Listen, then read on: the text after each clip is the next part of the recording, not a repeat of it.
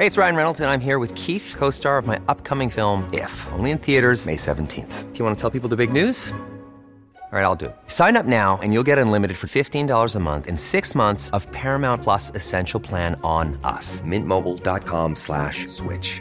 Upfront payment of $45 equivalent to $15 per month. Unlimited over 40 gigabytes per month. Face lower speeds. Videos at 480p. Active Mint customers by 531.24 get six months of Paramount Plus Essential Plan. Auto renews after six months. Offer ends May 31st, 2024. Separate Paramount Plus registration required. Terms and conditions apply if rated PG.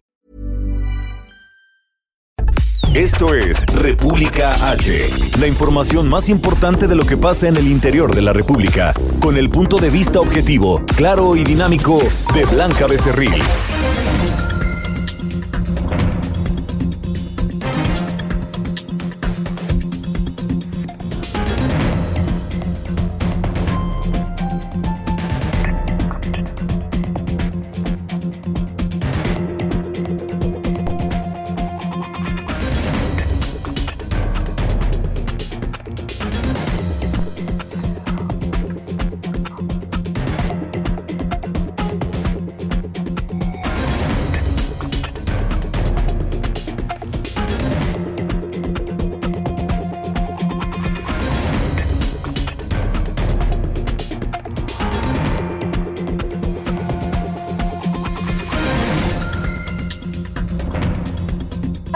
Hoy es lunes 23 de marzo de este año 2020. Yo soy Blanca Becerril, esto es República H, transmitiendo totalmente en vivo desde el sur de la Ciudad de México. Hoy en un día bastante soleado, bastante rico, que se siente el día allá afuera, literalmente desde mi ventana, porque nosotros seguimos transmitiendo desde nuestra casa para llevarles a ustedes la mejor información de lo que ha sucedido en las últimas horas en el territorio nacional, con el tema, por supuesto, del coronavirus, que es un tema que llevamos ya. Eh, pues días hablando y que todavía nos faltan muchísimos días para seguir hablando de este tema tan importante que en estos momentos nos tiene en alerta a nivel mundial. Yo soy Blanca Becerril, esto es República H, así que yo lo invito a que se quede conmigo porque en los próximos minutos le voy a dar toda la información más importante generada hasta el momento. Además, recuerde que nos puede seguir a través de, de nuestras redes sociales. Estamos en Twitter como arroba el heraldo. México también mi Twitter personal es arroba Blanca Becerril a través de YouTube, también completamente en vivo, de Instagram, de Facebook y en www.elheraldodemexico.com.mx. Ahí hay una pestañita de color azul, usted le da play y nos puede escuchar y ver también completamente en vivo. Aquí en la Ciudad de México nos escuchamos por el 98.5 de FM, en Guadalajara, en la Perla Tapatía por el 100.3 de FM, también en Tampico, Tamaulipas 92.5, en Villahermosa, Tabasco 106.3, el 92.1 de FM nos sintonizan en Acapulco, Guerrero por el 540 de AM en el Estado de México, 1700 de AM también en Tijuana, Baja California por el 101.9 y 103.7 de FM en Nuevo Laredo, Tamaulipas y el 93.1 de FM en San Luis Potosí. Además, también por el 91.7 de FM HD 4 en McAllen, Texas y el 93.5 de FM de eh, HD4 en Bronzeville, Texas. Esto es República H, yo soy Blanca Becerril. Comenzamos con toda la información porque vaya que hay muchas cosas que contarle de lo que ha sucedido en las últimas horas, sobre todo en territorio nacional con esta pandemia del coronavirus. Comenzamos con un resumen de noticias. En resumen. Un conteo realizado por la Universidad de Johnson Hopkins de los Estados Unidos revela que este lunes en todo el mundo se reportan más de 350 mil contagios de coronavirus y más de 15 mil muertes. Autoridades sanitarias de Rusia anunciaron que su vacuna contra el coronavirus superó la primera fase de pruebas, por lo que podría estar lista en un plazo de 11 meses.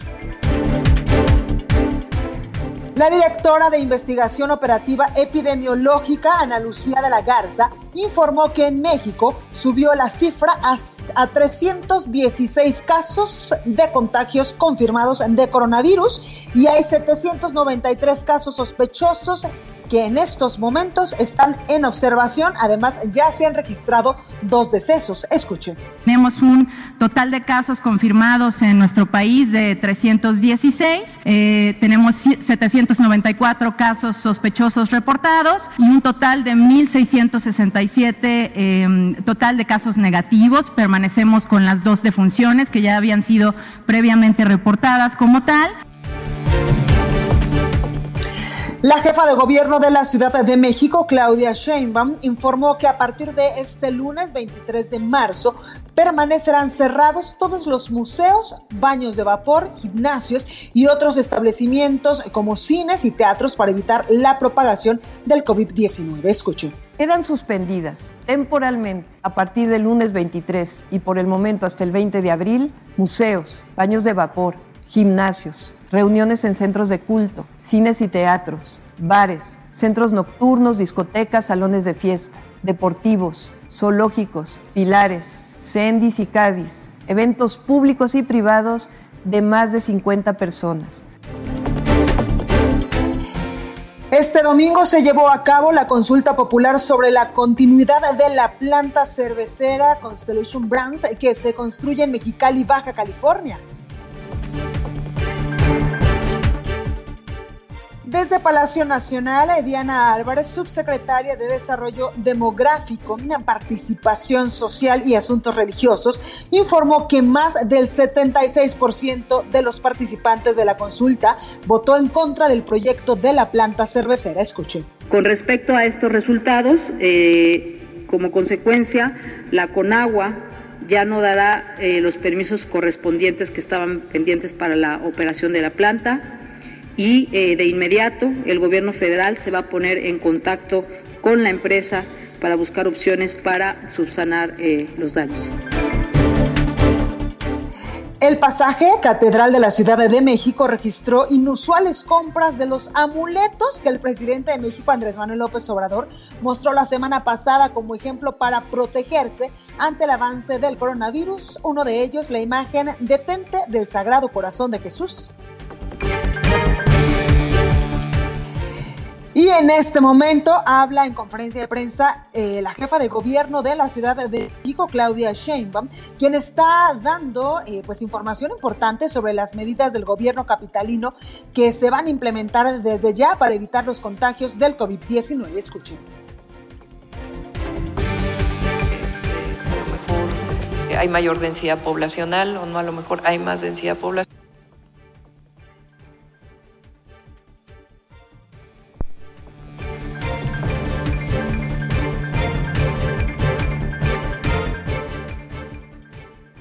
La nota del día. Bueno, comenzamos con toda la información este lunes 23 de marzo, cuando en estos momentos pues ya eh, toda la República Mexicana se ha quedado eh, pues sin clases en varios niveles educativos, después de, que el fin de semana anterior el secretario de Educación Pública, Esteban Moctezuma, pues diera la orden de que a partir del viernes pasado, 20 de marzo, eh, pues se suspendían las clases en los planteles educativos y se adelantaban de alguna forma las vacaciones de Semana Santa hasta el próximo 20 eh, de abril para que pues eh, se pudieran evitar a toda costa los posibles contagios del coronavirus en territorio nacional, sobre todo en eh, pues los alumnos y las personas que laboran dentro de los planteles educativos. En unos momentitos más también le estaremos presentando totalmente en vivo parte de la conferencia de prensa que está dando en estos momentos la jefa de gobierno de la Ciudad de México, Claudia Sheinbaum, donde pues está anunciando las medidas que van a implementar aquí en la Ciudad de México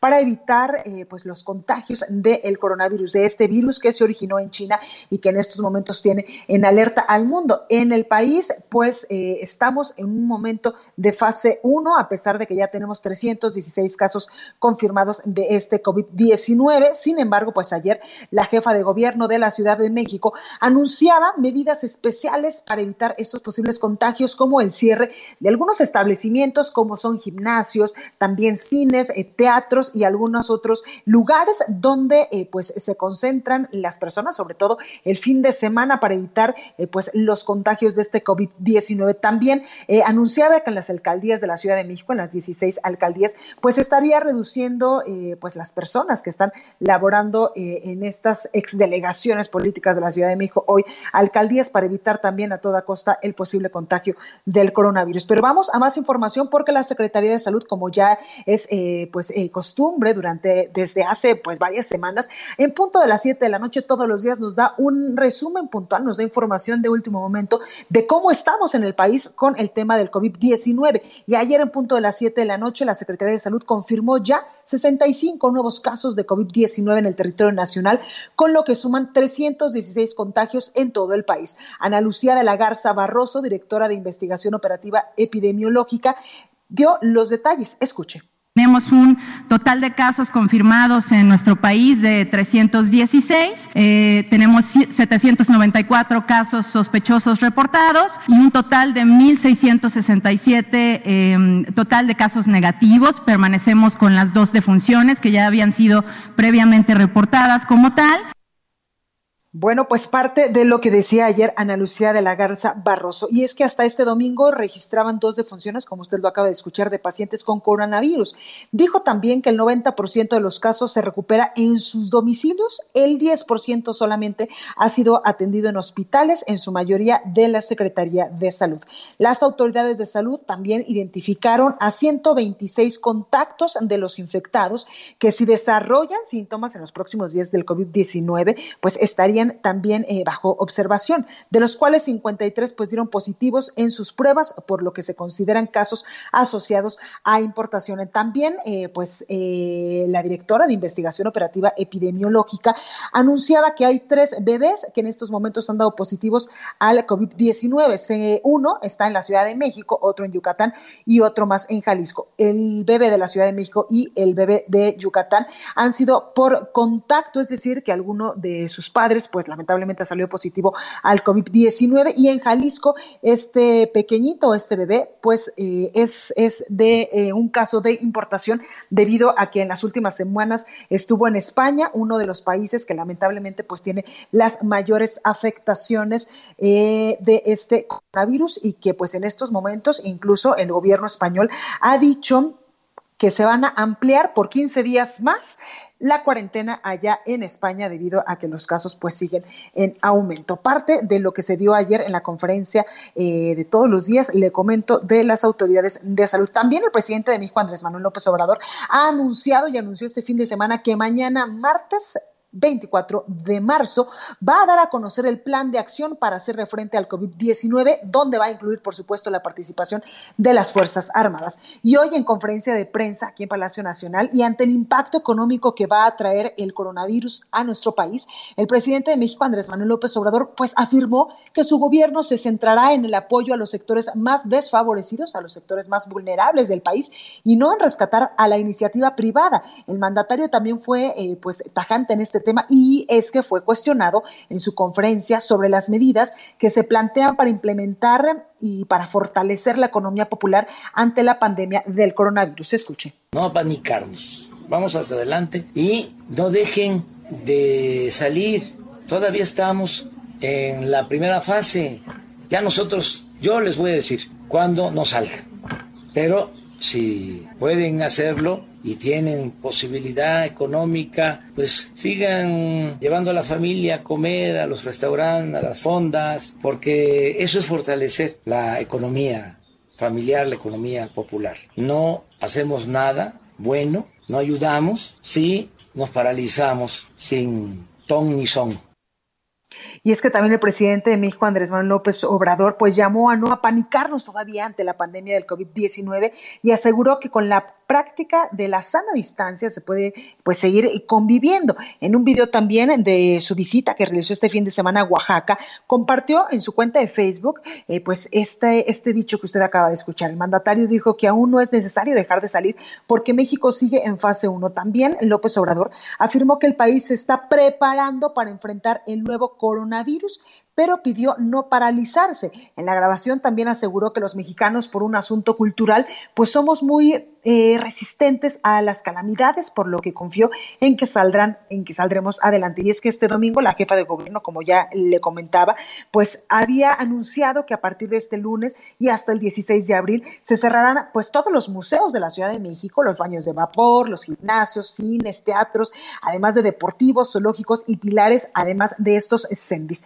También en diversos estados del país, pues yo le he comentado a lo largo de estos días que se han tomado medidas similares, pues de acuerdo con expertos, una de las medidas preventivas para evitar el contagio del COVID-19 es mantenerse en casa, tal como eh, pues lo han dicho especialistas y ha funcionado en otros países. Pero yo también, como le he reiterado en este espacio informativo, si usted puede quedarse en su casa y así lo permiten sus actividades diarias, pues eh, es una buena, es una buena opción y es una buena idea quedarse en sus casas. Si no, pues ahí están las medidas de seguridad que hemos dicho nosotros en este espacio y también en los espacios del Heraldo de México que las autoridades pues han dictado como la sana distancia, también eh, pues evitar el contacto en el saludo, no saludarnos de besos, ni abrazos, ni tampoco darnos la mano y lo más importante es lavarnos las manos todas las veces que sean necesarias y las que no sean necesarias también, porque el coronavirus, está, este virus, pues tiene una capita, han dicho los expertos, de grasa que eh, pues se va o se disuelve en las manos, por ejemplo, cuando uno se lava las manos con agua y con jabón. Y es que muchas veces pues las manos las tenemos sucias, no las acercamos a boca, a ojos y a nariz y ahí es cuando se realiza este, esta, este, eh, pues eh, la contracción de este virus coronavirus. Y también el presidente de México, Andrés Manuel López Obrador, pues eh, sostuvo esta mañana una reunión con parte de su gabinete para abordar la emergencia del COVID-19. La reunión se dio eh, o se realizó allá en Palacio Nacional, inició desde la conferencia de prensa matutina del mandatario federal. Ahí participan, entre otros muchos, el director del Instituto Mexicano del Seguro Social, Zoe Robledo, el subsecretario de Salud, Hugo López Gatel, y el secretario de Relaciones Exteriores, Marcelo Ebrard, quien él ha estado pues muy al pendiente de los mexicanos que en estos momentos pues siguen eh, varados en otros países del mundo y que por el cierre de fronteras, como por ejemplo las fronteras aquí eh, en el sur de América, como por ejemplo, en Perú, pues no han podido eh, entrar ni a Perú ni eh, salir de ese país. La secretaria de Gobernación, también Olga Sánchez Cordero, quien no participó en esta reunión, confirmó que el sector salud tomará decisiones en materia sanitaria y es que en su conferencia matutina el presidente de México, Andrés Manuel López Obrador, dijo que hoy tenía la reunión con el gabinete y que mañana, martes 24 de marzo, pues como yo le adelantaba, se va a dar a conocer los detalles del plan de acción para hacerle frente al COVID-19, donde van a incluir la participación de las Fuerzas Armadas. Y es que también el presidente eh, este fin de semana, pues anunciaba que 10 hospitales de recién creación, de que están nuevecitos, pues van a ser operados también por las Fuerzas Armadas y que estos hospitales van a servir como apoyo para atender posibles casos del COVID-19 en el país. Pero bueno, vamos con más información porque el gobernador de Tamaulipas, Francisco García Cabeza de Vaca, emitió un mensaje en donde pide de manera firme a la federación atender a los 13 mil migrantes estancados en la frontera con Estados Unidos, también por el tema del eh, coronavirus. Carlos Juárez nos tiene todos los detalles. Carlos, ¿cómo estás? Adelante. Hola, ¿qué tal, Blanquita? Un gusto saludarte a ti y a todo tu auditorio. Efectivamente, el gobernador de Tamaulipas, Francisco García Cabeza de Vaca, emitió un mensaje en el que pide a la población, además de quedarse en casa, también que la federación los apoye en el sentido de que atienda a los más de 13 mil migrantes que se encuentran en hacinamientos en la frontera tamaulipeca, desde Nuevo Ladero hasta Matamoros, pasando por Río Bravo y también Reynosa. Se contabilizan a estos centroamericanos, así como también sudamericanos y algunos también de África quienes se encuentran en algunos campamentos. Sin embargo, pues no se cuenta con todos los servicios básicos ni de salud, tampoco se tiene conocimiento que se estén aplicando filtros en estos campamentos en donde están asignados los extranjeros. Es por ello que el mandatario le pide firmemente al gobierno federal de Andrés Manuel López Obrador que se apliquen las medidas necesarias y que los atiendan además de cumplir los compromisos pactados desde el año pasado ante el Instituto Nacional de Migración, pues se suponía que estos iban a estar en un solo lugar y no distribuidos como lo están actualmente en toda la frontera tamaulipeca. También déjame comentarte, Blanquita, que justamente sobre estas medidas de prevención, en los 15 cruceros cruces fronterizos de Tamaulipas se están aplicando medidas de salud con la intención de garantizar una estancia a los tamaulipecos y visitantes. Es por eso que el gobierno de Tamaulipas aplica el operativo de verificación sanitaria en los 15 cruces fronterizos con Estados Unidos. En estas participan eh, la Secretaría de Salud, la CUEPRIS, así como personal auxiliar de la Secretaría de Bienestar Social. En ello, bueno, pues se aplican a peatones, vehículos particulares, transportes de carga y autobuses de línea. Se hacen todas estas vigilancias, Blanquita. Pues ahí lo tenemos, Carlos Juárez. Muchas gracias por esta información. Estaremos al pendiente. Recordar que en Tamaulipas solamente hay cinco casos confirmados de coronavirus. Pues ahí lo tenemos y estamos al pendiente. Carlos, gracias. Muy buenas tardes. Bueno, y vamos ahora hasta Guanajuato porque precisamente este estado de la República va a tener el primer hospital especializado en atender al COVID-19. Y es que las antiguas instalaciones del Hospital General de León serán habilitadas como hospital especializado de atención al coronavirus. Así anunció eh, pues hace unas horas el gobernador de la entidad, Diego Sinué Rodríguez. El mandatario informó que el hospital estará listo en tiempo récord. Este lunes, dijo, iniciaremos la adaptación y equipamiento del antiguo Hospital de León. Escuche usted parte de lo que decía el gobernador de Guanajuato. Tengan la certeza que en Guanajuato tenemos el mejor sistema de salud del país. Sigamos apoyando a nuestros médicos, enfermeras y personal sanitario para que juntos disminuyamos al máximo la propagación del virus. Tenemos también la mejor infraestructura, las mejores doctoras y doctores, enfermeras y enfermeros. Aquí sí hay medicinas y sabemos reaccionar a tiempo. En Guanajuato nos cuidamos unos a otros y el que cuida a uno nos cuida a todos. Y es que el gobernador también detalló que este domingo las acciones eh, pues que se van a realizar para atender la, la contingencia sanitaria en la entidad, que con el registro de siete casos positivos de COVID-19 continúa pues hasta el momento en fase 1, es decir, sin transmisión comunitaria de este virus, sino eh, que este virus pues fue... Eh, que tienen estos, estos, eh, pues estos guanajuatenses lo trajeron de importación. Destacó también que, se, que si se siguen pues las medidas de prevención, eh, pues el virus no va a contagiarse de manera rápida o podría inhibir su contagio allá en Guanajuato. También pidió a los guanajuatenses que se sumen a las acciones que marca la Secretaría de Salud, como por ejemplo, yo les he dicho, lavarse las manos con agua y con jabón, mantenerse la distancia social y evitar eventos masivos. Escuchen. El día de mañana iniciaremos la adaptación y el equipamiento del antiguo Hospital General de León para convertirlo en el primer hospital especializado de atención al COVID-19 en todo México. Y estará listo en tiempo récord. Ya activamos las capacitaciones con el personal del sector salud, así como con empresarios, operadores de la industria hotelera, turismo y servicios. Tenemos una vigilancia sanitaria permanente en el Aeropuerto Internacional de Guanajuato. Generamos un decálogo de acción para la prevención del COVID-19. Hemos ampliado los protocolos sanitarios en los centros penitenciarios. Además, también el gobernador de Guanajuato dijo que para hacer las pruebas a más personas se instalaron ya 15 unidades de vigilancia epidemiológicas, centinela de este nombre, que están por todo el estado. También se han eh, suspendido eventos masivos y se han cerrado espacios públicos, como los siete museos a cargo del Instituto Estatal de Cultura y las cinco zonas arqueológicas de Guanajuato. Parte de las acciones que están implementando allá en este estado de la República para evitar los contagios de coronavirus. Y vamos totalmente en vivo a esta conferencia que está eh, pues dando en estos momentos la jefa de gobierno de la Ciudad de México, Claudia Sheinbaum, donde pues está anunciando medidas para evitar los contagios aquí en la capital del país. Escuchemos.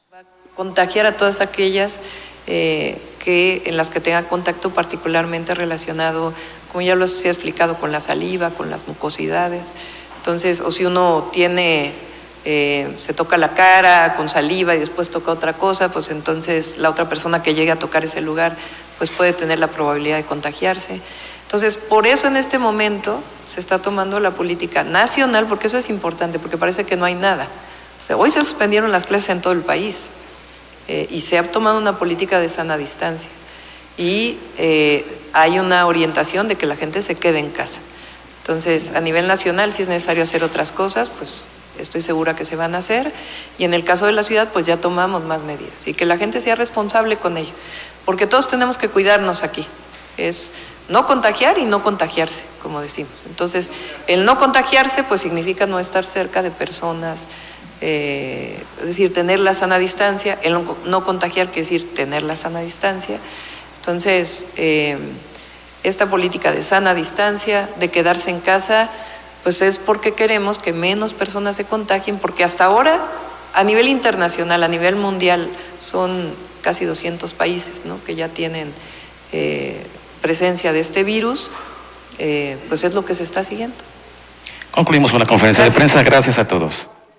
Pues ahí está parte de lo que eh, hace unos momentos acaba de decir la jefa de gobierno de la Ciudad de México. Y es que ayer también hablaba y ella era contundente al decir que vamos juntos a salir adelante. Decía, estoy segura, quédate en casa. El reto es no contagiar y no contagiarse de coronavirus, decía la mandataria capitalina. Ante los 45 casos de coronavirus que se han presentado aquí en la Ciudad de México, también la jefa de gobierno solicitó la ayuda de los ciudadanos para que en las próximas semanas no salgan de sus casas y en caso de que pues tengan el menor síntoma del virus, se queden en sus hogares para no saturar los centros de salud y hospitales. También añadía que aquellas personas que tengan síntomas de la enfermedad eh, o de enfermedad respiratoria deban mandar mensaje al servicio de eh, mensajes gratuitos 51 515, repito, 5 15 15 con la palabra COVID-19 para recibir orientación aquí en la Ciudad de México. Ella decía que a través de, de, estos mensajes,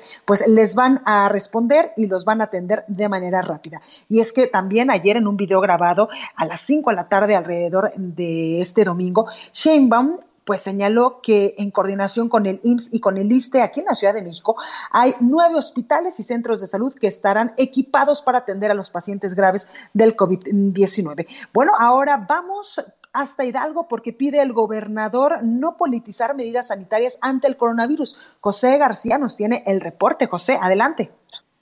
¿Qué tal? Muy buenas tardes, Blanca. Un saludo a ti y a todo el auditorio que nos escucha. Pues evidentemente, eh, el día de hoy el gobernador del estado de Hidalgo, Omar Fayad Meneses, publicó en sus redes sociales oficiales eh, que no debe politizarse el tema del coronavirus para cerrar todos los establecimientos públicos, vías públicas y eh, centros comerciales, como ha establecido el Ayuntamiento de Pachuca desde el jueves pasado, como una medida preventiva para evitar los contagios del coronavirus.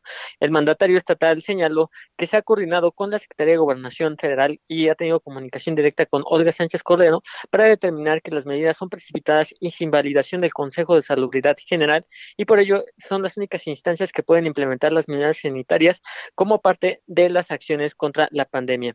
Asimismo, Fayad Meneses pidió que el tema no sea politizado y se sustente en conocimientos científicos y se atienda por medio de políticas públicas técnicamente planteadas y coordinadas con el gobierno federal.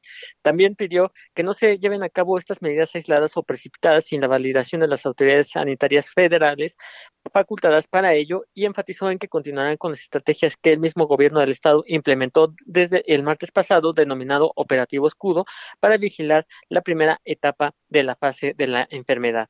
Asimismo, comentarte que hasta el día de ayer se habían contabilizado cinco casos de coronavirus, todos ellos eh, por parte de personas que viajaron previamente a países donde se habían detectado los casos de COVID-19. Hasta aquí el reporte que tenemos hasta el momento en el estado.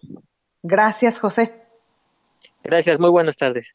Buenas tardes. Bueno, yo soy Blanca Becerril, esto es República H, aquí por el Heraldo Radio. Vamos al sacapuntas de este lunes. No se vaya, que yo regreso con más. Ya está lista nuestra compañera Itzel González. Adelante, Itzel.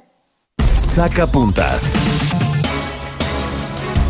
Nos cuentan que las bendiciones caerán del cielo esta semana. El arzobispo de Toluca, Francisco Javier Chaboya Ramos, explicó que entre miércoles y jueves sobrevolará la capital mexiquense a bordo de un helicóptero para bendecir a la población en medio de la emergencia por el COVID-19. Lo va a acompañar el obispo auxiliar Maximino Martínez Miranda. Continúa escuchando a Blanca Becerril con la información más importante de la República en República H. Regresamos.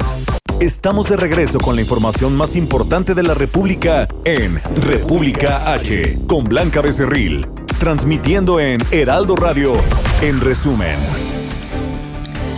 La Secretaría de Seguridad Pública de Hidalgo informó que tres personas fallecieron y siete más resultaron heridas tras una riña registrada en el balneario El Tepe. La vocería de la Fiscalía General de Chihuahua dio a conocer la detención del magistrado de la primera sala penal del Estado, Jorge Ramírez Alvidre, a quien se le sigue un proceso por el delito de enriquecimiento ilícito.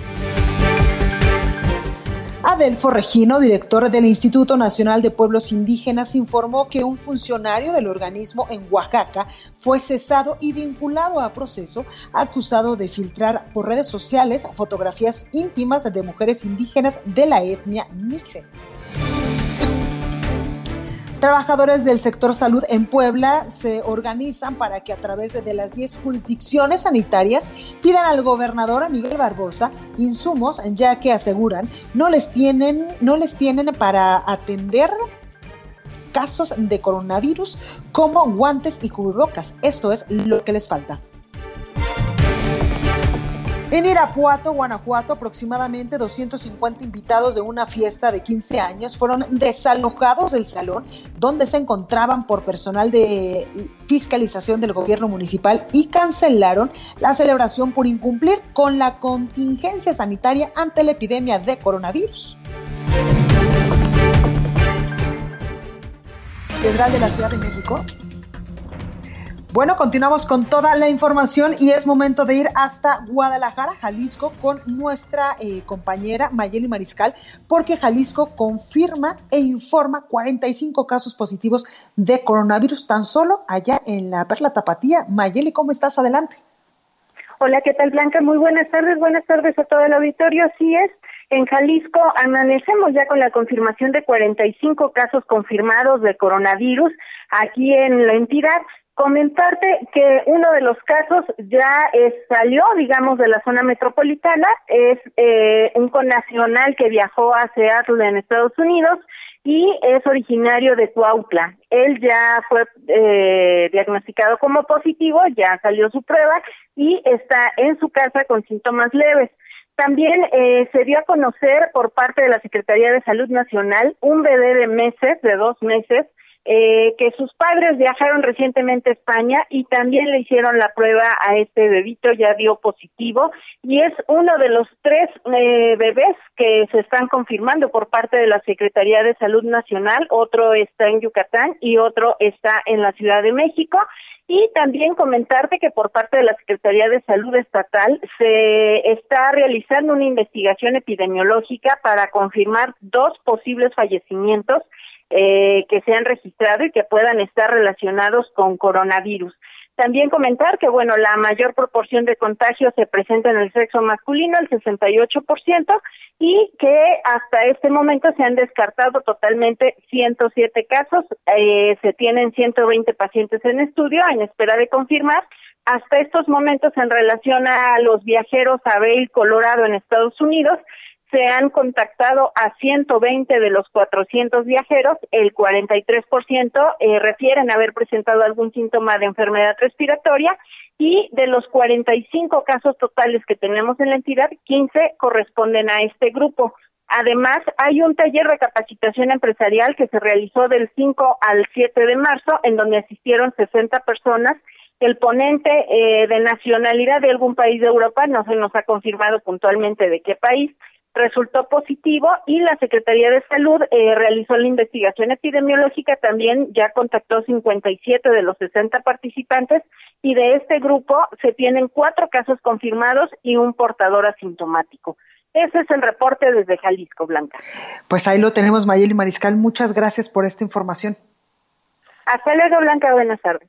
Buenas tardes. Y el gobernador de Nuevo León, Jaime Rodríguez Calderón el Bronco, anunció la creación de un fondo de mil millones de pesos como parte del plan de acción para hacerle frente a una eventual emergencia sanitaria por el coronavirus. Este fondo sería conformado con aportaciones de la Administración Estatal, organismos descentralizados y autónomas, el Congreso, la Comisión Estatal Electoral, el Tribunal Superior de Justicia y la Fiscalía General de Justicia del Estado. Incluso afirmó que se va a buscar que los partidos políticos destinen una parte de sus prerrogativas. Escuchemos. Tenemos un plan de acción para poder prevenir y contener el virus COVID-19.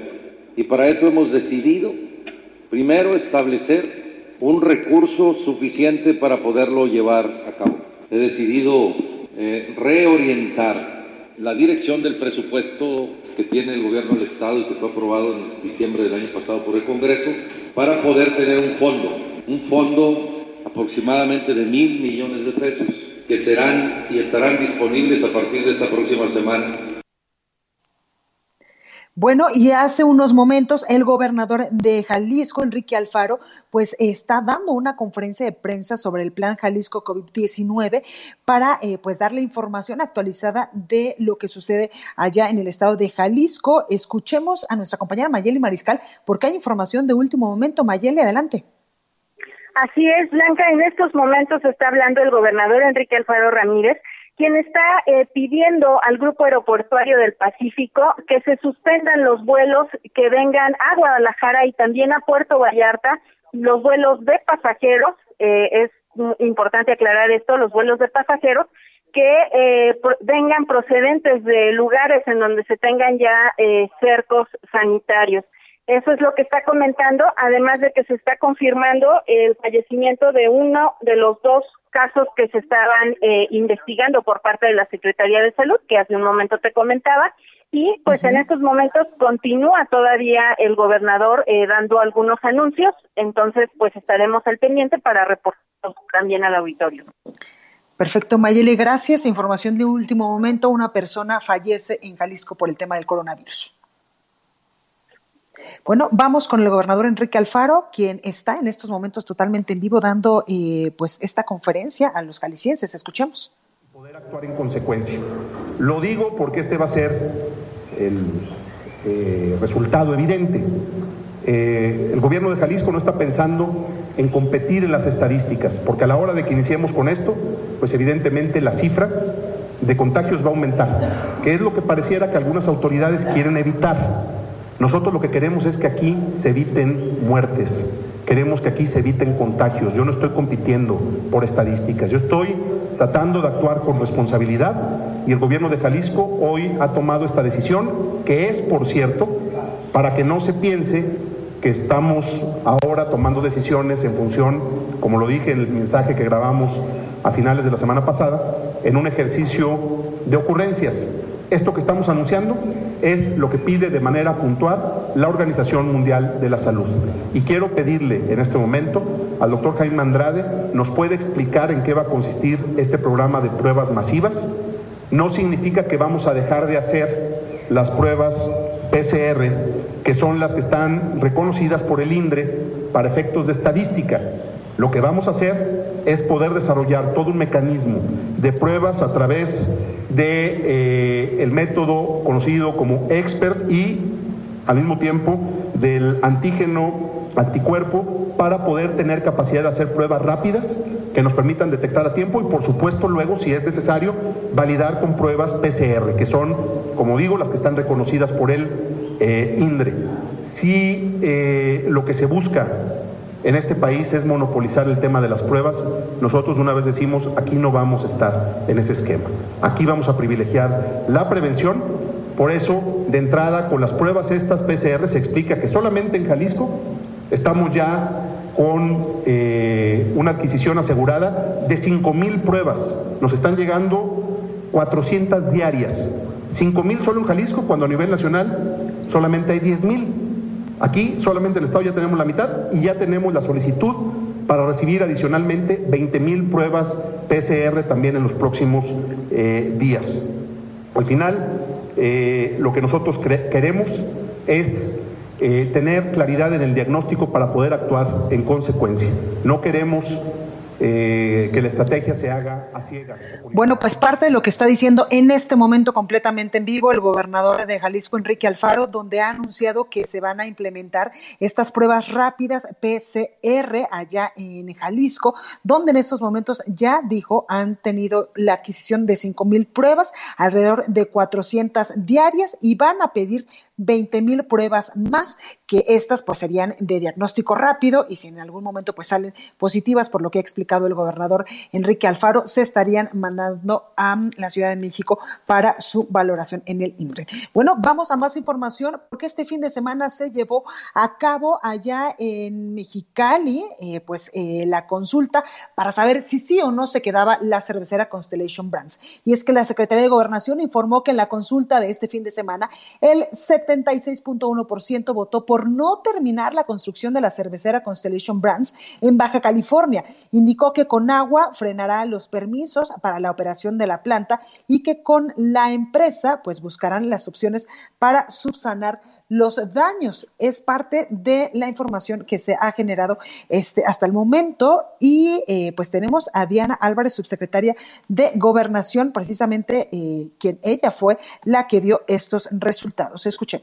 Con respecto a estos resultados, eh, como consecuencia, la Conagua ya no dará los permisos correspondientes que estaban pendientes para la operación de la planta y eh, de inmediato el gobierno federal se va a poner en contacto con la empresa para buscar opciones para subsanar eh, los daños.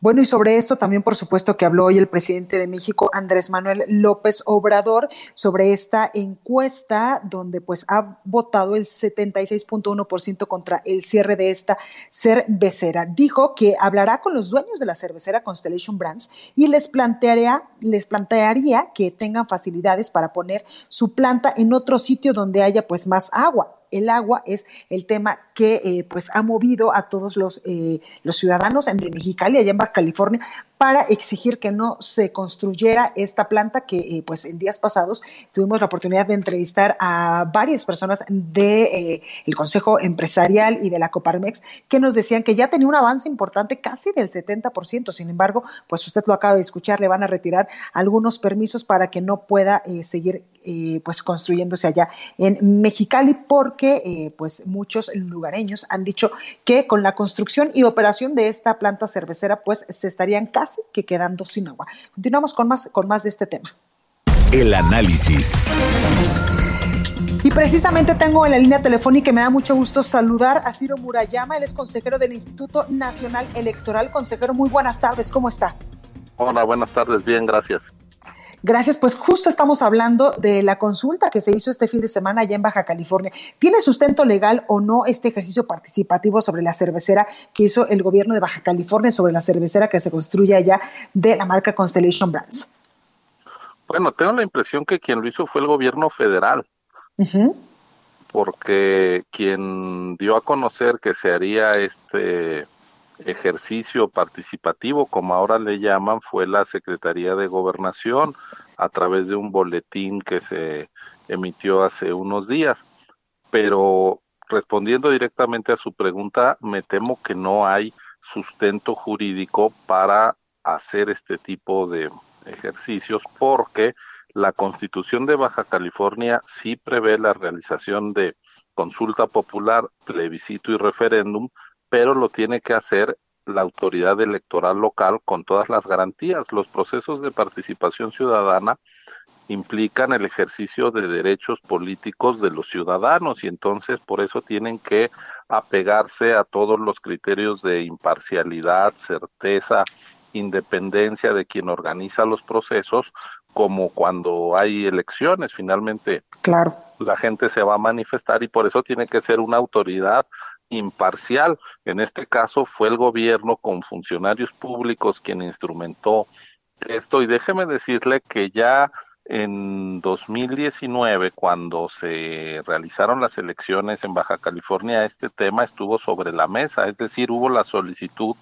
de hacer un plebiscito sobre eh, la cervecera, tema sobre el que por supuesto pues yo no me pronuncio, no lo conozco, pero lo que sí conozco son las normas electorales y entonces el organismo electoral de Baja California decidió que no era materia de plebiscito, sino que era un acto administrativo el saber si se cumplía con las disposiciones medioambientales y por tanto no debería de someterse a este plebiscito. El Tribunal Electoral del Poder Judicial de la Federación, a través de su sala Guadalajara, confirmó esa decisión que incluso llegó a la sala superior del tribunal cuando el ciudadano que promovió el plebiscito se inconformó y fue desechado su argumento, es decir, llegó a la máxima autoridad jurisdiccional la posibilidad de someter esto a la opinión de la ciudadanía que debería de ser además coincidiendo con la fecha de las elecciones del pasado junio de 2019 y pues las autoridades competentes determinaron que no había lugar a que eso se sometiera a este ejercicio. Después el gobierno federal lanza esto de ayer, pero pues sin que sea la autoridad que le corresponde. Ellos no pueden convocar a consultas en las entidades locales, las consultas en las entidades federativas se tienen que atener a lo que dicen las constituciones locales y obviamente pues este no fue el caso entonces pues me parece que una vez más estamos ante la figura de estas eh, consultas a modo que le gusta hacer al gobierno en turno, eh, saltándose la constitucionalidad de las entidades federativas y las atribuciones de las autoridades electorales locales. Consejero, en este sentido, pues incluso hoy el presidente Andrés Manuel López Obrador decía que le va a pedir a, los empresarios, a, la empresa Constellation Brands, que eh, pues construya ya esta cervecera en otra parte de la República derivado pues de los resultados de esta consulta. En este sentido, ¿podría ser vinculatoria o no, no puede ser vinculatoria los resultados de esta, de esta encuesta? De esta, pues lo eh, que pasa es que estas consultas son un remedio de lo que las leyes de nuestro país mandan. Es decir, eh, para que una consulta eh, tenga carácter vinculante debe de ajustarse a lo que la Constitución y las leyes dicen. Y en este caso, pues surgió de una ocurrencia y no pasó por las instancias, no fue operado por quien debería. Es decir, esto es el equivalente a dar por buena una kermés en una boda, en una boda en una kermés infantil, creer que eso es el registro civil, pues no, ¿verdad? Es, es un... Claro. perdón que lo diga así, pero es una burla, porque los ciudadanos no tuvieron las garantías de secrecía de su voto, eh, de hecho, duró un par de días el ejercicio, quién resguardó las urnas, había representantes, se tuvo un padrón previamente, no, no se tuvo el padrón, este, en fin, no aplicaron los candados de garantía y de certeza, de respeto al voto libre y secreto eh, no se convocó en términos de, le digo que este ejercicio participativo no existe en la constitución de Baja California, como algo que no existe en una constitución puede ser vinculante. Claro. Pues ahí lo tenemos. Ciro Murayama, consejero del Instituto Nacional Electoral. Muchas gracias por esta comunicación. Gracias a ustedes. Creo que el país debería estar mucho más atento a los problemas de salud que en estos ejercicios que no tienen base legal. Pues ahí lo tenemos. Gracias, consejero. Que tenga buena tarde. Gracias a usted. Hasta luego. Hasta luego. Bueno, y ahora vamos con nuestro compañero Antonio Bautista, coeditor de Estados en el Heraldo de México. Toño, ¿cómo estás? Pues a ti y a los escuchas de República H. Pues aquí empezando la semana de la sana distancia, Blanca. Exactamente, creo que todo mundo pues ya estamos eh, poniendo nuestro granito para eh, pues tener esta sana distancia y también para que algunos podamos quedarnos en casa. Sin embargo, por supuesto que seguimos trabajando porque este país no se mueve solo. Así es, parte de las disposiciones pues son, son estas, que aquellos que puedan estar este, trabajando desde casa pues se haga. Y hay otras disposiciones que ya se están empezando a tomar, Blanca. Claro. Fíjate que eh, el jueves pasado ya eh, el estado de Querétaro publicó unas disposiciones en torno a lo que desafortunadamente y de acuerdo con lo que nos han dicho las autoridades federales, pues va a pasar en algún momento con algunas personas. Eh, y es que pues al fallecer, como ahora ya tenemos los reportes recientes que al menos hasta ahorita van eh, dos casos confirmados y Jalisco acaba de confirmar un Exactamente.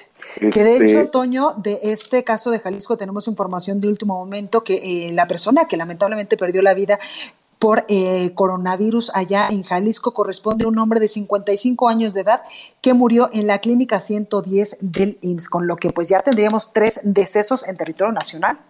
Así es, y, y bueno, pues las autoridades estatales de las diferentes entidades están haciendo algunos algunos señalamientos para la disposición pues de los cuerpos de, de las personas que fallezcan. En el caso de Querétaro, ellos, eh, vamos, las autoridades el jueves pasado señalaron que pues van a aplicar medidas muy muy estrictas, es decir, el cuerpo se va a, eh, eh, a incinerar, no va no van a haber velorios, esto es lo publicaron en el diario estatal, eh, no se va a, permitir pues que haya un, velorio, se va a incinerar el cuerpo y, otras disposiciones que han puesto es que también, bueno, pues estas, estas situaciones las va a estar vigilando la autoridad municipal, bueno, la autoridad estatal, es decir, las policías van a poder eh, verificar que se esté llevando a cabo esta, eh, estas disposiciones.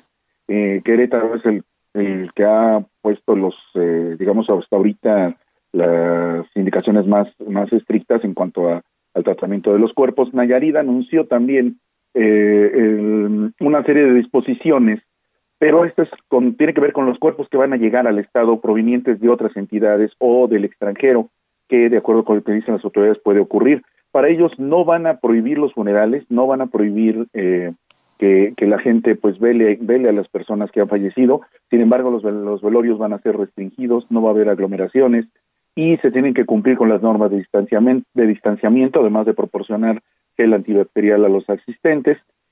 Estas normas, de, acuerdo con lo que dijo ya el subsecretario de Salud, Hugo López Gatel, pues eh, en algunos casos, eh, del de Querétaro, por ejemplo, no son necesarias, de acuerdo con lo que dijo el subsecretario.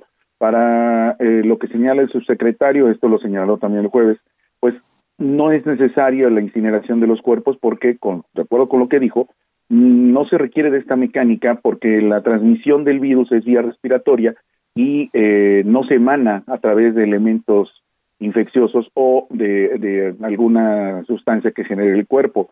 Entonces, para lo que dijo el secretario, el subsecretario la semana pasada, no hay riesgo hacia las personas que laboran tampoco con eh, el cuerpo a la hora de prepararlo para eh, el, digamos, para el velorio, para la sepultura, y se les puede sepultar o se les puede incinerar, de acuerdo con con lo que dijo el subsecretario Blanca.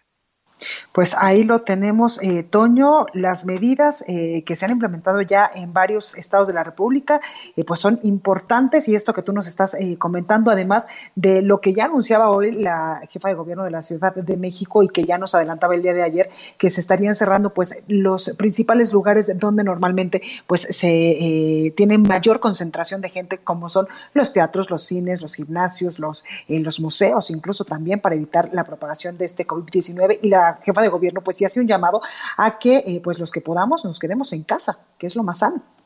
Así es, y hay que, hay que atender esas indicaciones. Pues totalmente. Toño, muchísimas gracias por esta información. Te escuchamos mañana. Blanca, muy buenas tardes. Gracias. Hasta aquí este espacio informativo. Yo soy Blanca Becerril. Yo le invito a que continúe con la programación de El Heraldo de México. Por favor, cuídese mucho, que tenga un excelente fin, eh, un excelente inicio de semana. Yo ya me quiero ir otra vez de fin de semana. No, un excelente lunes, un excelente inicio de semana. Por favor, cuídese mucho y por favor, por favor, trabaje en su mente, sea muy positivo porque vienen tiempos complicados. Que esté muy bien y nosotros lo escuchamos, nos escuchamos el día de mañana en punto de las dos aquí por el 98.5 de FM en la Ciudad de México. Esto fue República H, la información más importante de lo que pasa en el interior de la República, con el punto de vista objetivo, claro y dinámico de Blanca Becerril. Continúa escuchando Heraldo Radio, donde la H suena y ahora también se escucha. Una estación de Heraldo Media Group. Even when we're on a budget, we still deserve nice things. Quince is a place to scoop up stunning high-end goods for 50 to 80% less than similar brands. They have buttery soft cashmere sweaters starting at $50, luxurious Italian leather bags, and so much more. Plus, Quince only works with factories that use safe, ethical, and responsible manufacturing. Get the high-end goods you'll love without the high price tag with Quince. Go to quince.com/style for free shipping and 365-day returns.